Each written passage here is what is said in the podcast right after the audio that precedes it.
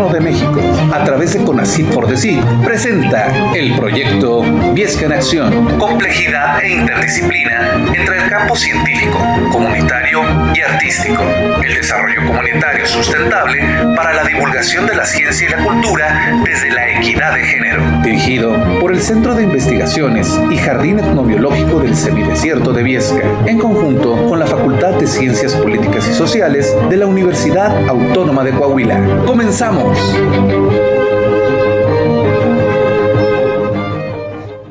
Muy buenos días, muy buenos días a todos ustedes. Estamos en Viesca en Acción, transmitiendo en vivo y en directo desde el, Centro de Investigación y Jardín Etnobiológico de Viesca, eh, bueno, de Coahuila, del semidesierto de Coahuila, anclado aquí en la ciudad de Viesca. Mi nombre es el doctor Jorge Sadi y estamos en las conferencias de el día lunes 8 de noviembre de 2021. Hoy tenemos dos, dos grandes este, invitados para conferencias. La primera, como usted ya sabe, la que estamos iniciando el día de hoy a las 10 de la mañana, de el doctor David Ramiro Aguillón eh, Gutiérrez, quien es médico veterinario zootecnista por la Universidad Autónoma de Nuevo León, especialista en salud ocupacional de la Universidad Autónoma del Noreste, maestro en ciencias biológicas con especialidad en embriología y doctor en ciencias biológicas con especialidad en embriología y zoología de la Universidad Estatal de Moscú, MB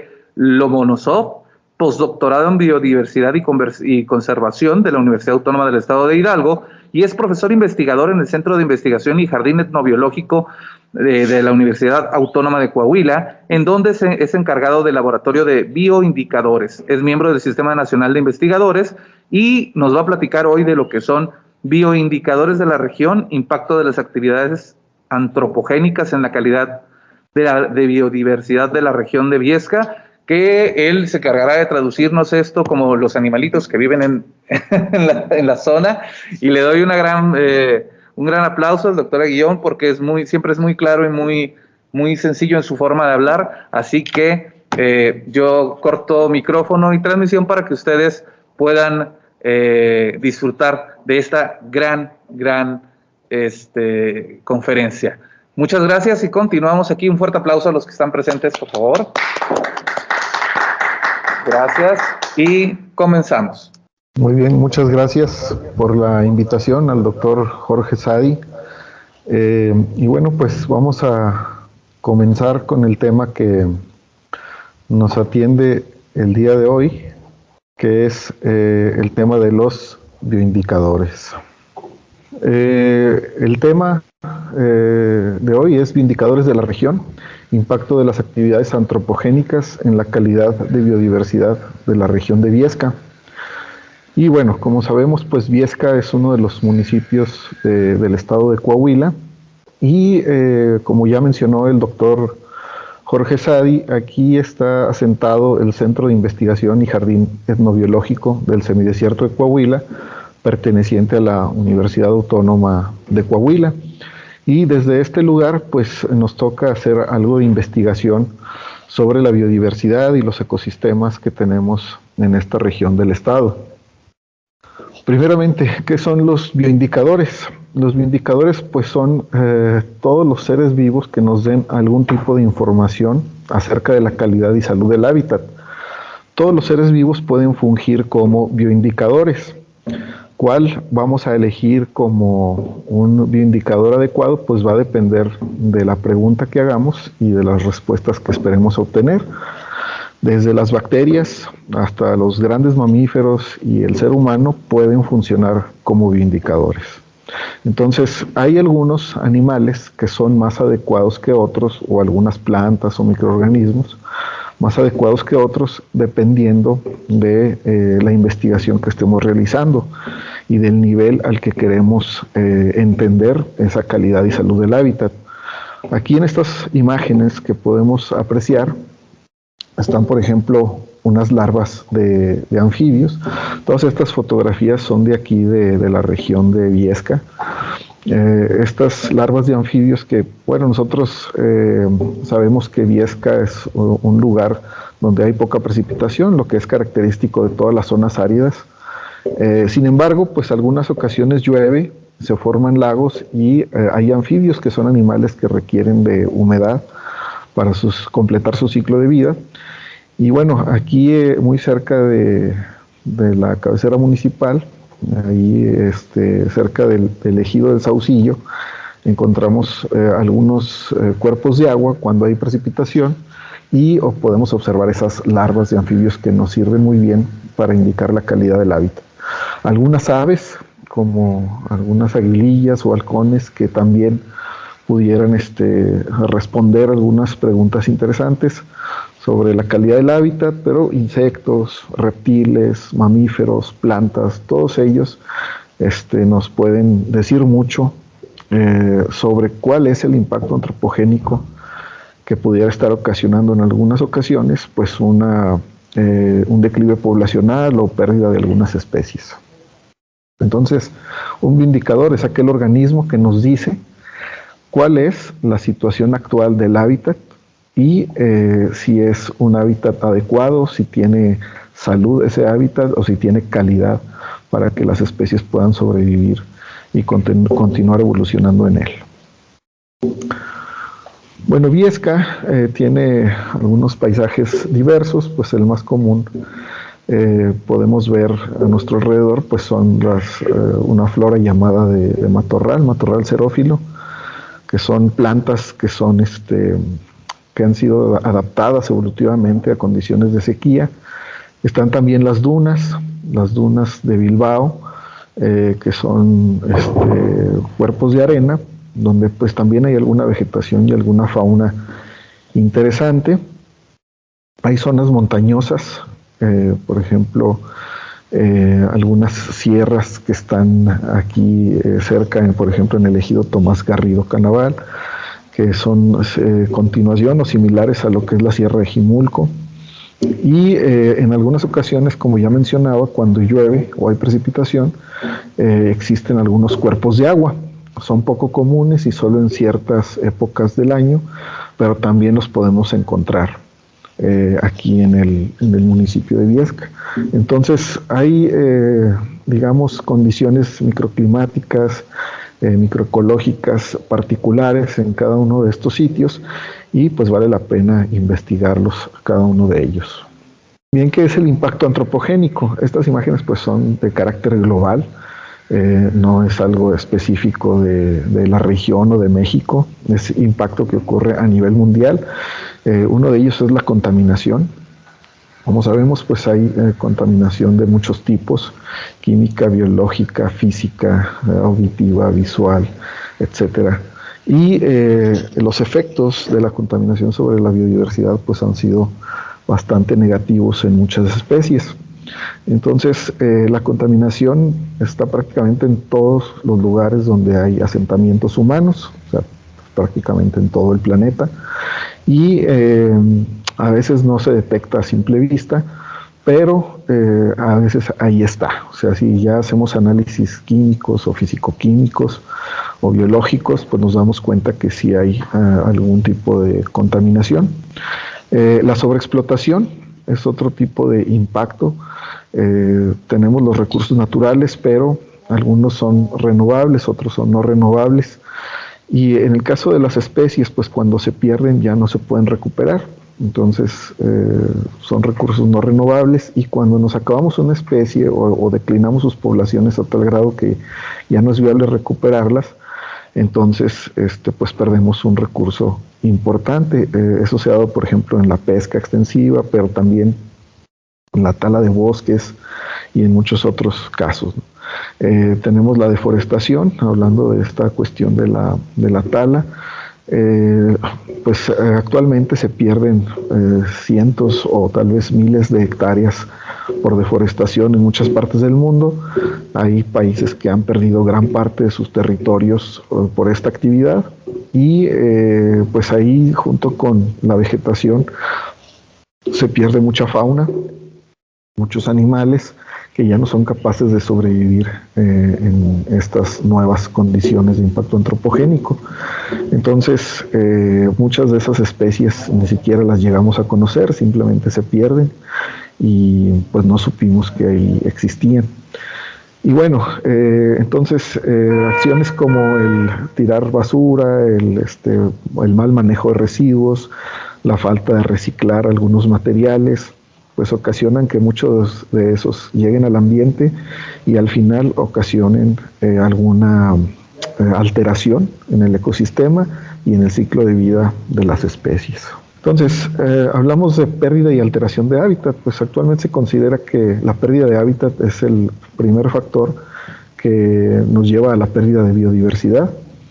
Eh, hay algunos conceptos, por ejemplo, destrucción de hábitat, pues es una pérdida total del hábitat. Eh, degradación del hábitat es una pérdida parcial del hábitat y fragmentación.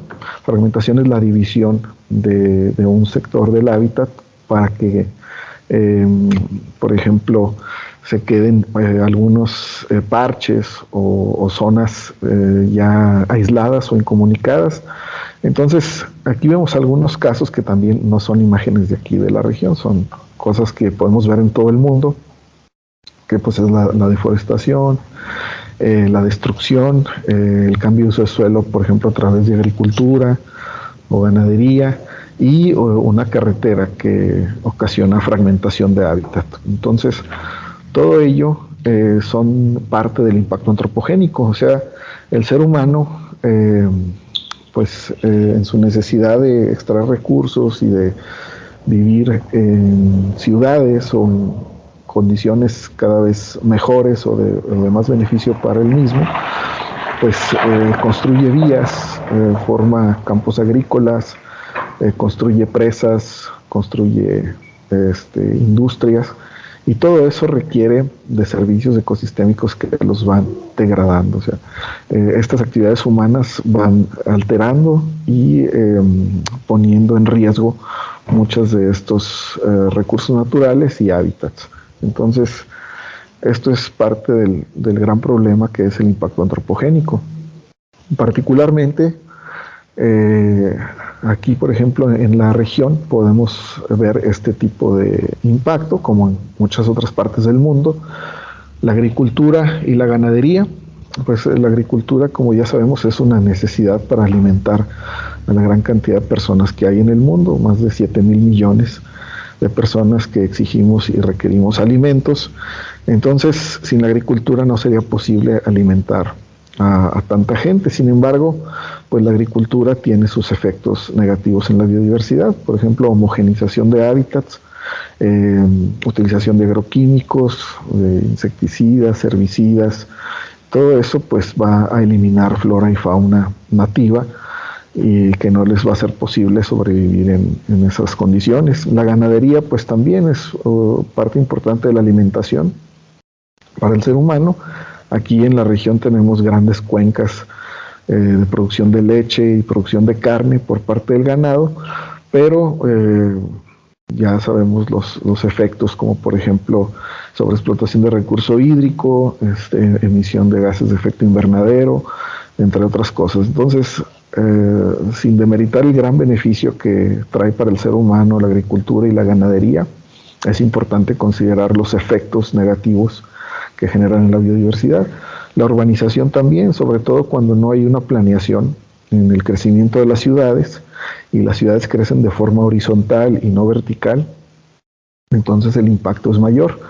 Eh, cada vez eh, los lugares están más lejanos, se requiere más tiempo y, más transportes para ir a otros lugares de la ciudad y se exigen a la vez nuevos servicios este, de agua, de luz, de gas, lo que ocasiona también pues un, un fuerte impacto en el ecosistema y la minería.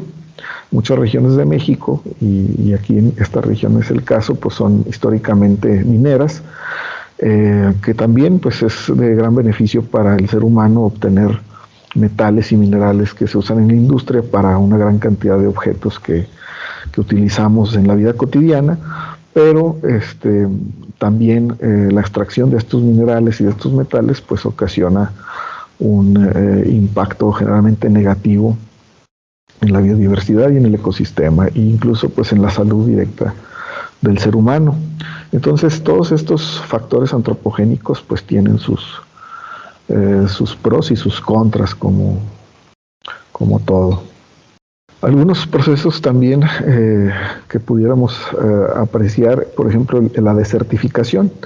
Aquí pues es un desierto, bueno, eh, se le llama al ecosistema desierto, lo más correcto es zona árida, porque el desierto realmente pues no está desierto, tiene flora y fauna que, que vive en este ecosistema. Pero la desertificación es un fenómeno en el cual incluso los desiertos pierden sus patrones naturales y la flora y fauna que ahí existía pues se pierde, no existe más. Eh, la desertificación se da porque los suelos en zonas áridas son de difícil recuperación y el impacto que genera la agricultura y la ganadería eh, pues dificulta la restauración ecológica en muchos casos. Entonces esos suelos quedan infértiles y ese fenómeno pues no solo se da aquí, se da en muchas partes del mundo eh, esto significa que hay zonas donde ya no es posible producir alimentos eh, y eso genera pues eh, migraciones, pérdidas económicas, entre muchas otras cosas.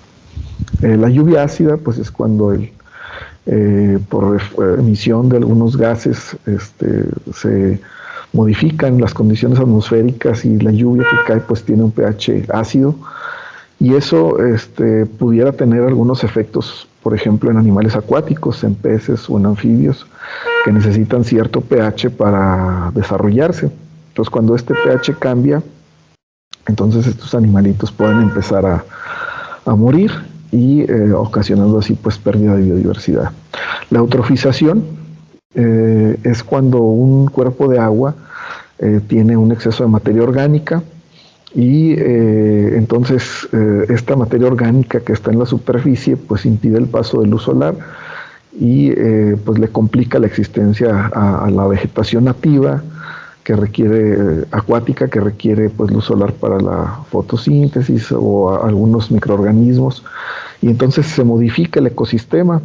Algunas especies pueden verse beneficiadas pero otras este, se ven seriamente perjudicadas y resultan este, pues, eh, inviables para continuar existiendo en estos sitios.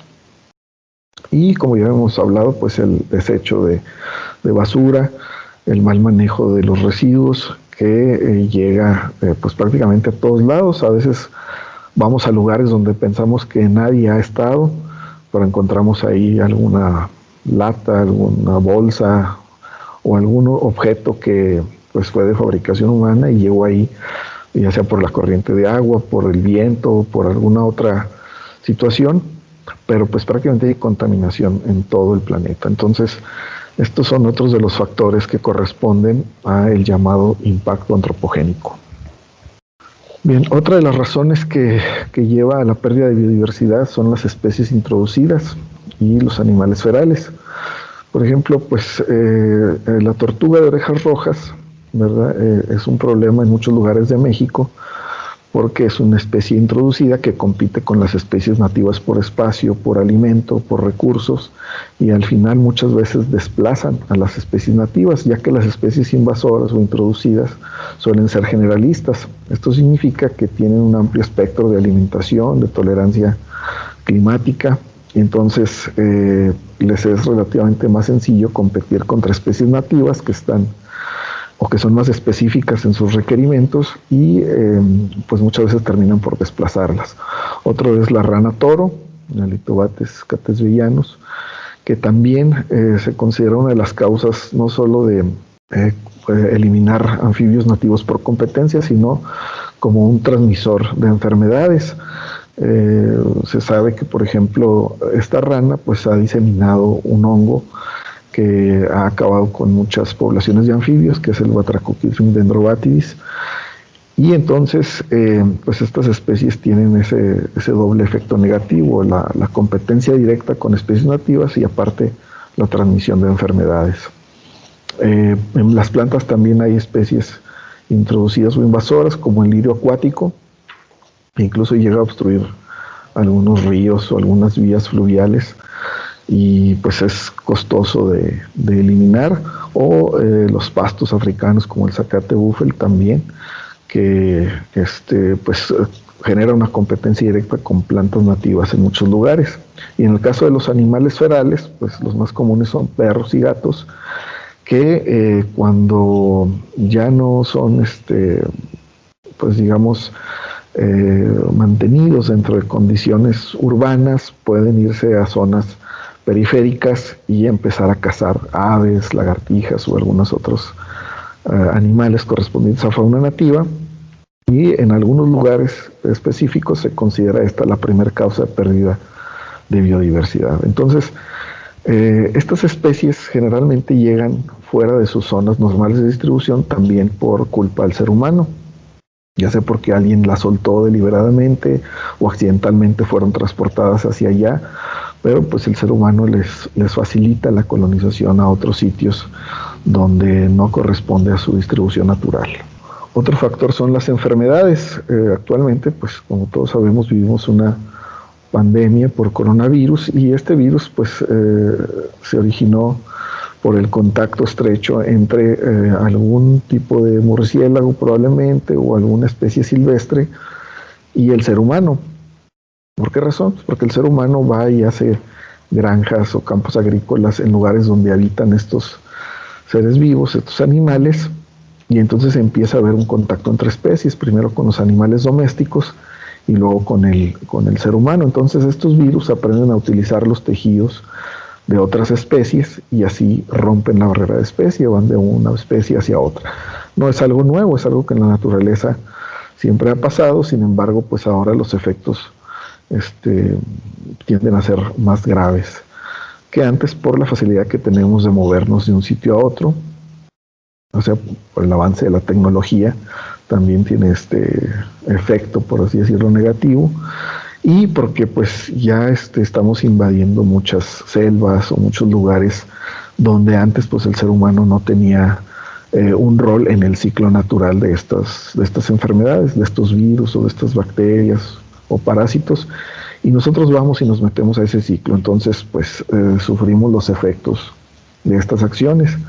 Eh, algunas enfermedades micóticas como la que mencionaba, el un dendrobatidis en anfibios, que ha ocasionado la pérdida de algunas especies y de muchas poblaciones, y es un problema eh, a nivel ambiental bastante serio para este grupo biológico.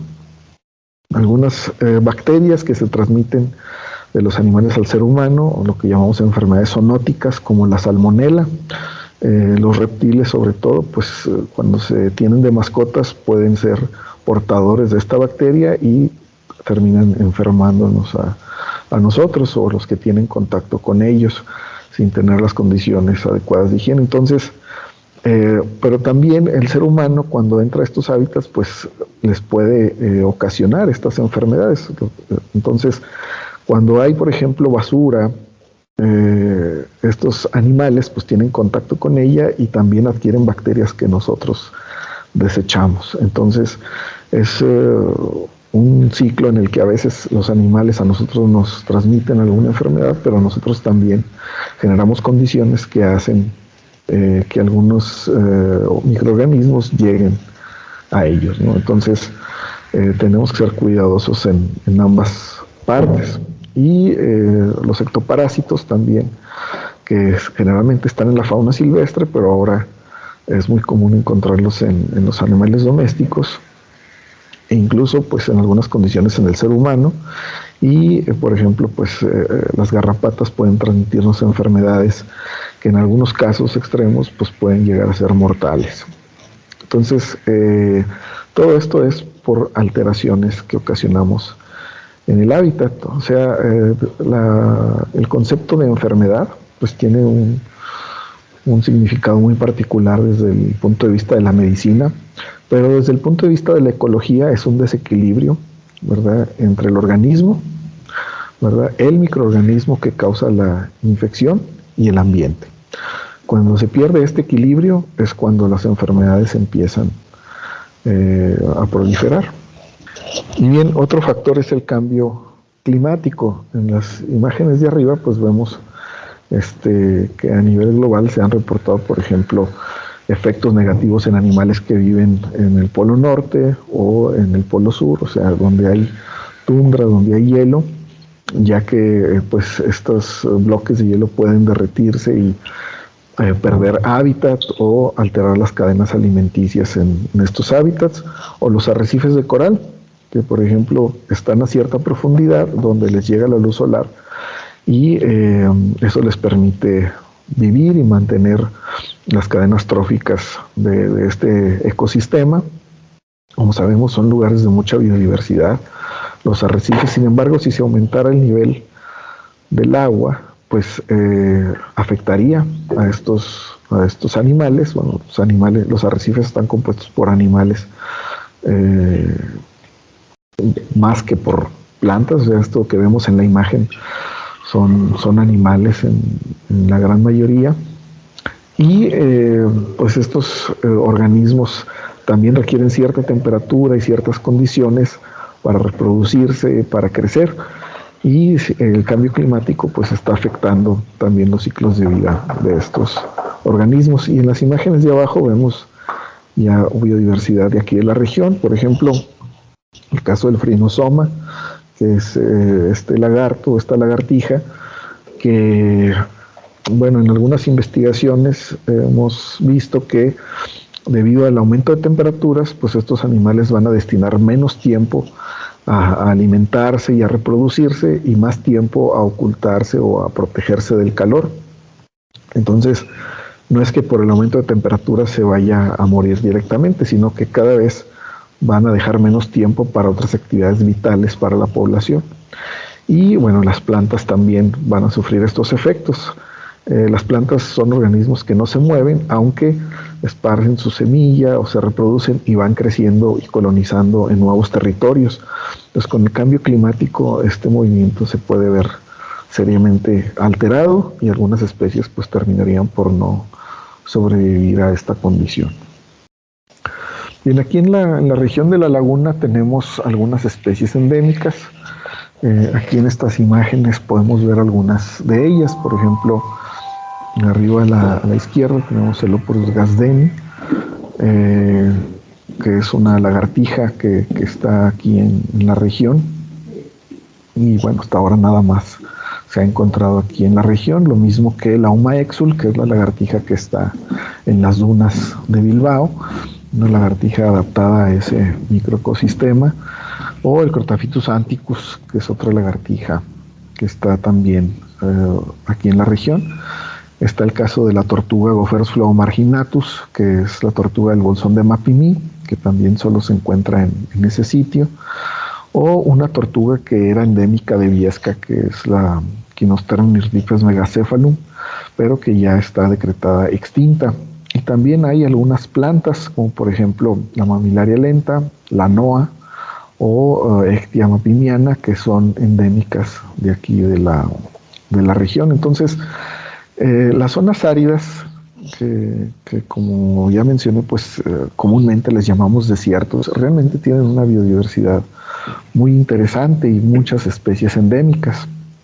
¿Por qué razón? Pues porque hay un costo de adaptarse a estas condiciones adversas de falta de agua y de altas temperaturas. Entonces las especies que logran adaptarse eh, pues se establecen muy bien en este ecosistema pero eh, solo viven ahí. Entonces por eso hay altas cantidades de especies endémicas y esas son prioritarias para conservar.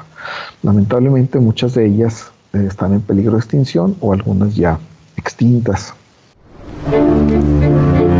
Viesca en Acción hace una pausa para continuar con las actividades de la comunidad de artes, humanidades, ciencia y tecnología universitaria al servicio de la sociedad. Cactus Sige, mantente con nosotros.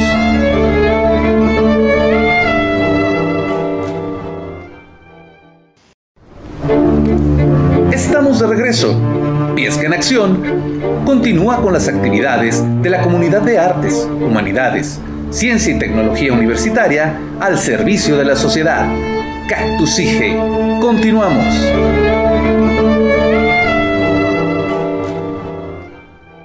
Bien, ¿qué biodiversidad tenemos aquí en Viesca que podemos utilizar como Vindicadores, como les digo, los vindicadores pues son especies que nos van a dar alguna información del ambiente y eh, no es eh, muy correcto decir que tal especie es mejor vindicadora de otro. Sí hay especies más usadas que otras como vindicadores.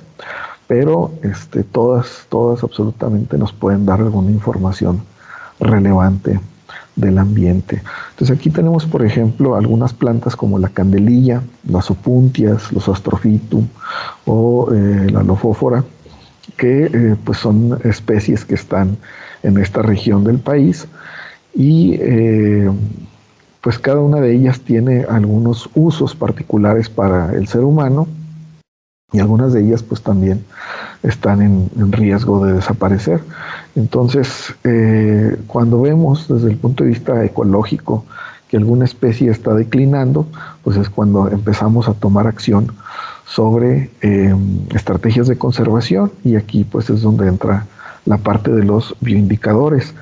Eh, estas especies nos pueden informar, por ejemplo, si hay eh, algún cambio en el suelo, en el ambiente o en la cadena trófica, de acuerdo a la presencia o ausencia o a otras cuestiones como este, acumulación de algunos contaminantes en sus tejidos, entre otras.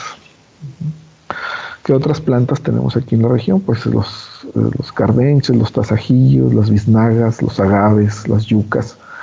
Eh, les digo, cada uno de ellos pues tiene, por ejemplo, sus interacciones ecológicas particulares con otras especies de plantas y con la fauna. Eh, por ejemplo, pues muchos agaves son polinizados por murciélagos, otras plantas pues por insectos o por aves. Eh, algunas plantas funcionan de nodrizas para otras plantas. Muchas plantas sirven de refugio para, algunos reptiles. Aparte que les dan sombra, les dan pues un sitio de percha. Eh, y bueno, cuando entendemos estas interacciones ecológicas es cuando podemos proponer que una especie pueda ser utilizada como bioindicadora.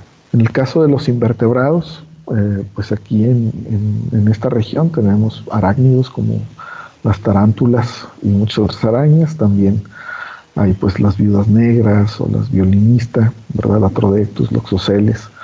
Están los triops, que son este, crustáceos, animalitos que podemos ver en los cuerpos de agua, los escorpiones o alacranes, también muy comunes, muchos insectos como mariposas, este, bueno, pues eh, eh, chapulines, que son este, los ortópteros, este, en fin, mucho tipo de, insectos que hay en la región y, por ejemplo, miriápodos y cien pies, que son los escolopendra. Entonces, estos eh, organismos por ejemplo, los miriápodos, este, cuando hay humedad, es cuando podemos verlos en gran abundancia. Entonces, ahí es donde los podemos usar a ellos como indicadores. Sabemos que hay humedad en el suelo, humedad en, el ambiente, y entonces pues, las tarántulas, por ejemplo, o los milipies, este, salen de sus, em, pues de sus madrigueras y, los podemos ver eh, en las carreteras o, en el campo. Entonces nos dan esa información acerca del ambiente.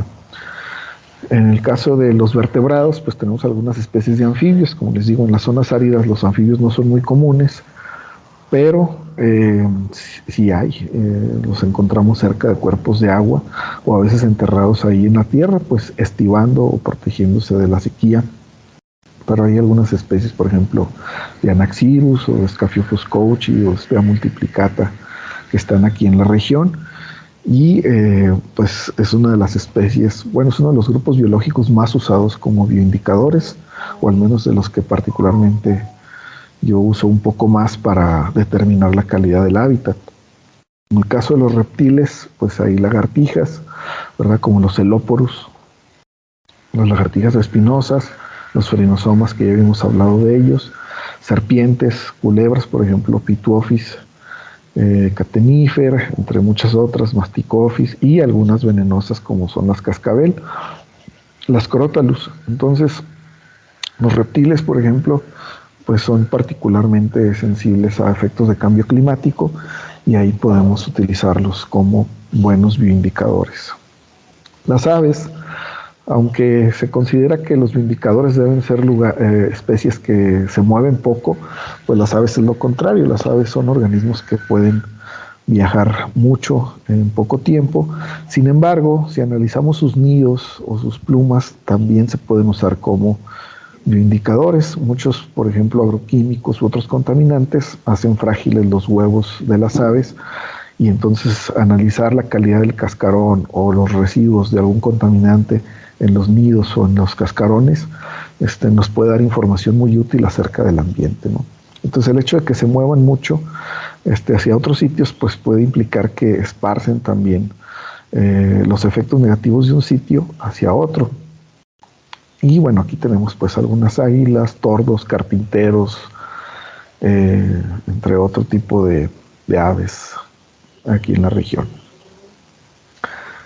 En la cuestión de mamíferos, eh, pues está por ejemplo el cacomixle, los tejones, los roedores, murciélagos, algunos carnívoros, como los zorros, coyotes, pumas. Entonces, esta fauna de, mamíferos también eh, es muy importante para determinar la calidad del ambiente. Algunos de ellos pues son la parte eh, alta de la cadena trófica, eh, funcionan como depredadores y sabemos que cuando los depredadores desaparecen pues hay efectos negativos en el resto de la pirámide trófica.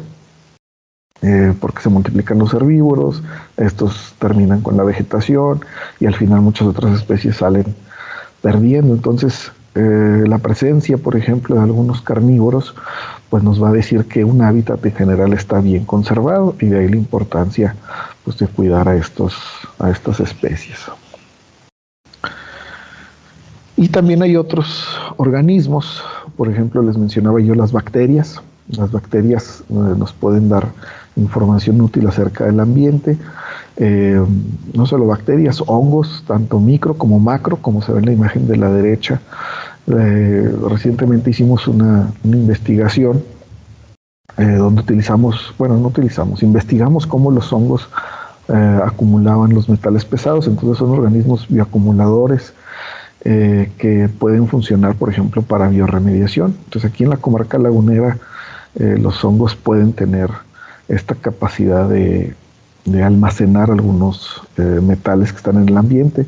Los parásitos también nos, pueden decir mucho acerca de eh, las interacciones entre los organismos y entre sus poblaciones y de la salud general de las especies. Los líquenes, que es lo que vemos abajo a la izquierda, eh, son excelentes indicadores de la contaminación atmosférica. Muchas veces en las ciudades va a ser difícil encontrar líquenes, hay que irse a, a las partes este, pues, más alejadas de la ciudad o a los cerros, a, los lugares conservados o naturales para ver líquenes en los árboles o en las piedras, porque cuando hay contaminación atmosférica los líquenes desaparecen. Y bueno, los moluscos e incluso los fósiles nos pueden dar información acerca de los cambios ambientales que hubo en el pasado, entonces podemos utilizarlos como paleoindicadores o paleobioindicadores.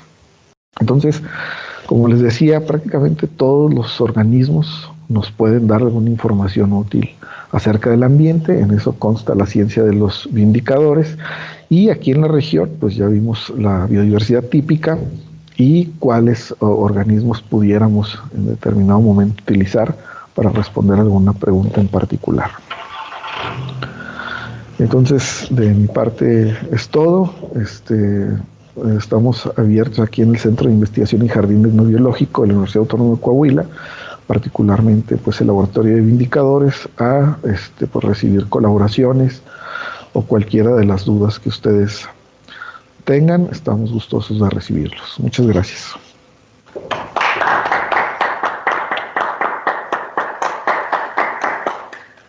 Le pedimos al maestro que le agradecemos primero, perdón, le, agradecemos al maestro de parte de la, del proyecto este, CONACIT for the Seed 3158, 315548 Viesca en Acción, eh, de parte de la Universidad Autónoma de Coahuila, el Departamento de Investigación y Posgrado, el Centro de Investigación y Jardines No la Facultad de Ciencias Políticas y Sociales, el, Cuerpo Académico de Actores, Instituciones y Políticas Públicas, eh, le queremos extender un agradecimiento por participar en Viesca en Acción, darnos a conocer un poquito más de los bioindicadores, del tipo de, eh, fauna que tenemos eh, tan cerca de nosotros y que desconocemos y que es muy importante para nuestro ecosistema. Por ejemplo, esto de los hongos me pareció muy intrigante, maravilloso, porque entonces si yo tengo un pequeño cultivo de hongos en mi casa, puede decirme si tengo una gran cantidad de plomo en el ambiente o cosas por el estilo. Entonces, si usted tiene preguntas, por ejemplo, acerca de este tipo, hágalas ahorita o, como le digo a mis alumnos, calle para el extra. Entonces, este es el momento en que usted puede hacer preguntas. Yo por mi parte me voy a, atrever a ser el primero en preguntarle al, doctor cómo, eh, cómo es posible que este tipo de, eh, esas investigaciones también pueden llevarse a cabo en sitios urbanos, no, no solamente en sitios este, como rurales. Sí, es correcto. Este tipo de investigaciones las podemos llevar a cabo prácticamente en cualquier lugar. Eh, generalmente, pues, desde el punto de vista ecológico, pensamos que hay que ir a las zonas conservadas o, o poco impactadas para estudiar, lo cual es bastante bueno y, es normal porque nos da a conocer cómo es la ecología. Sin embargo, pues un tipo de ecosistema, por así decirlo, nuevo, pues es el ecosistema urbano. Entonces, actualmente la ecología urbana eh, tiene mucha relevancia. Nos dice cómo algunas especies se adaptan a esas nuevas condiciones, o sea, su capacidad de adaptarse es mayor que el de otras especies, su capacidad de convivir o de vivir de los restos que dejamos los seres humanos, pues los hace presentes en muchas ciudades. Entonces ahí los indicadores son muy importantes también. Incluso también en las carreteras, ahora es muy común el road ecology que llaman este, en inglés, o sea, la ecología de las carreteras, cómo algunos animales se acercan a estas vías, etcétera, y cómo pues resultan impactados por ello. Entonces, en cualquier lugar podemos hacer este tipo de investigación. ¿Alguien que quiera preguntar algo más antes de que me lo empiece a acaparar? Porque hay, me surgieron muchas preguntas. ¿Alguien que desee del público que está aquí presente o de las personas que están por ti, que ahora son mayoría en ti? Eh, agradecemos su asistencia y nos encantaría saber eh, qué preguntas puede, tienen para el, doctor. Si llegaron un poquito tarde, eh, pueden preguntar qué son los vivificadores también, qué es lo antropogénico, es decir, nosotros atacando, bueno, no atacando, ¿verdad? Pero sí intrometiéndonos con la naturaleza. Eh, en lo que alguien más pregunta, eh, tengo otra. Entonces, no nos recomienda, eh, porque por ejemplo, este, hay muchas personas que compran aves en el mercado Juárez y compran especies que fueron capturadas en el monte. No es recomendable hacer eso de ninguna manera es recomendable. ¿Cómo impactan estos, eh, o bueno, yo sé que tendría que hacerse un estudio más amplio para poder hablar de, impactos o de indicadores de impacto, pero ¿cómo, ¿cómo afecta que nosotros compremos una mascota en el mercado eh, cercano de nuestra tienda al ecosistema? Porque no es una persona la que suena, nada más.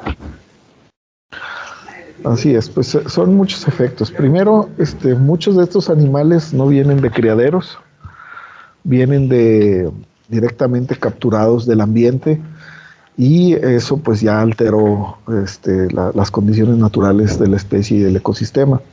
Segundo, estos organismos pues generalmente vienen débiles, este, porque es difícil darles la dieta apropiada o las condiciones de crecimiento apropiadas. Y tercero, a veces la intención es buena de rescatar un animalito para que crezca en, nuestra casa o nosotros darle los cuidados apropiados. Pero lo que estamos ocasionando es que el vendedor pues inmediatamente vaya por más a saquear al, hábitat. Entonces, aparte pues no tenemos un permiso, o sea, eh, legalmente también genera un, problema. Entonces son, son muchas las, las razones por las que no hay que comprar fauna este que no cuenta con el permiso legal para, para venderse. otra pregunta, aprovechando que los demás compañeros no están preguntando por, por, por esto.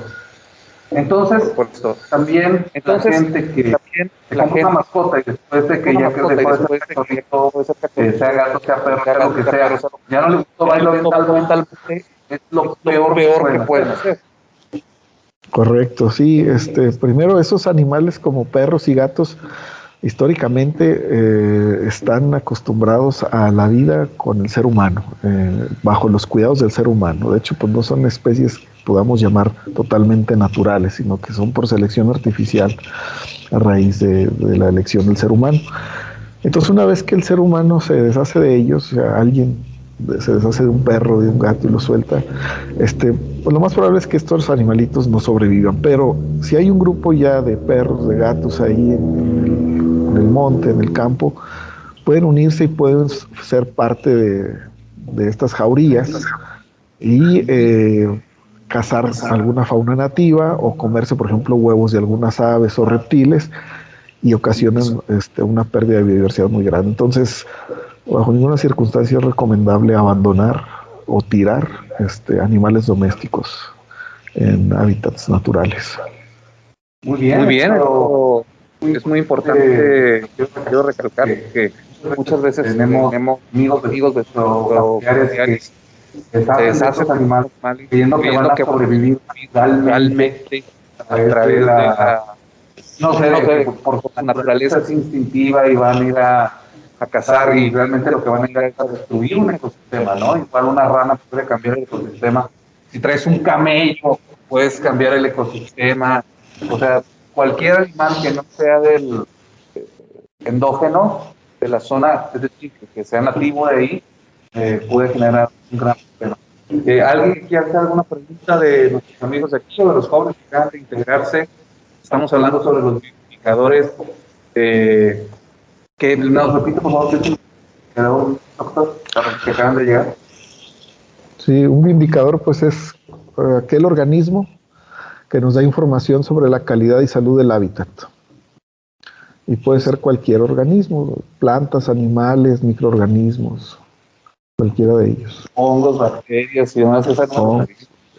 Pero bueno, doctor, en vista de que ahorita eh, parece ser que ha quedado todo muy claro, pues le agradezco mucho, como ya le había dicho, pronto le haremos llegar su reconocimiento, una académica como le decimos de broma nosotros en el ambiente y quiero darle gracias a todos y eh, invitarlos que ahorita a las 12 del día va a empezar la siguiente conferencia y que nos acompañen. Entonces, vengan de Fiesta en Acción.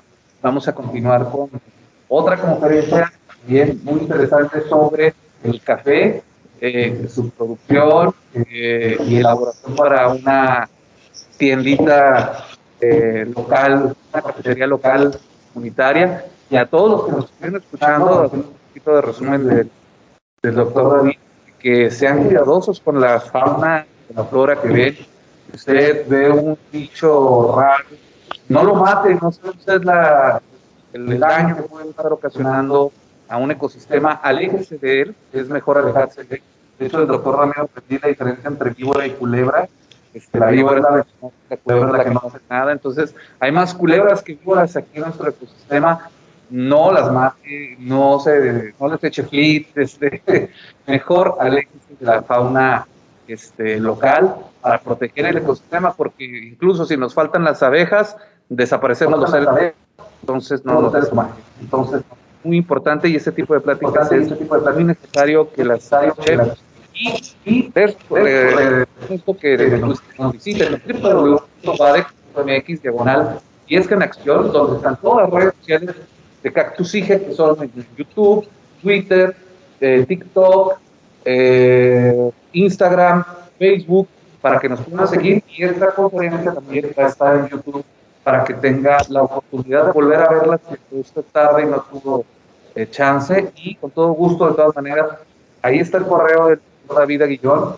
En caso de que tenga más dudas o quiera comunicarse con él, o quiera participar, si eres estudiante de la universidad o no de esta universidad, de cualquier universidad preparatoria y quieres entender un poco más el trabajo que se hace en el Centro de Investigación y Jardín Etnobiológico del semidesierto de Covila, porque no somos un desierto, como bien dijo el, el doctor, eh, al doctor Ramiro y a todos eh, doctor Ramiro y a todos los demás que están ayudando a que esta información llegue de manera gratuita como un acceso universal al conocimiento. Estamos haciendo conocimiento con ustedes, nosotros, este, a partir de sus propias experiencias. Entonces, si no hay más preguntas, despedimos la transmisión. Les agradezco mucho a todos ustedes el haber estado con nosotros en esta primera conferencia de hoy. Hoy es, estamos, 8, 8 de noviembre de 2000, 2021. Ya se nos está acabando el año. Muchas gracias, soy Jorge Sadi y nos escuchamos porque seguimos con Viesca en Acción. Gobierno de México, a través de CONACYT Fordecid, presentó el proyecto Viesca en Acción, complejidad e interdisciplina entre el campo científico, comunitario y artístico, el desarrollo comunitario sustentable para la divulgación de la ciencia y la cultura desde la equidad de género, dirigido por el Centro de Investigaciones y Jardín Etnobiológico del Semidesierto de Viesca, en conjunto con la Facultad de Ciencias Políticas y Sociales de la Universidad Autónoma de Coahuila. Hasta la próxima.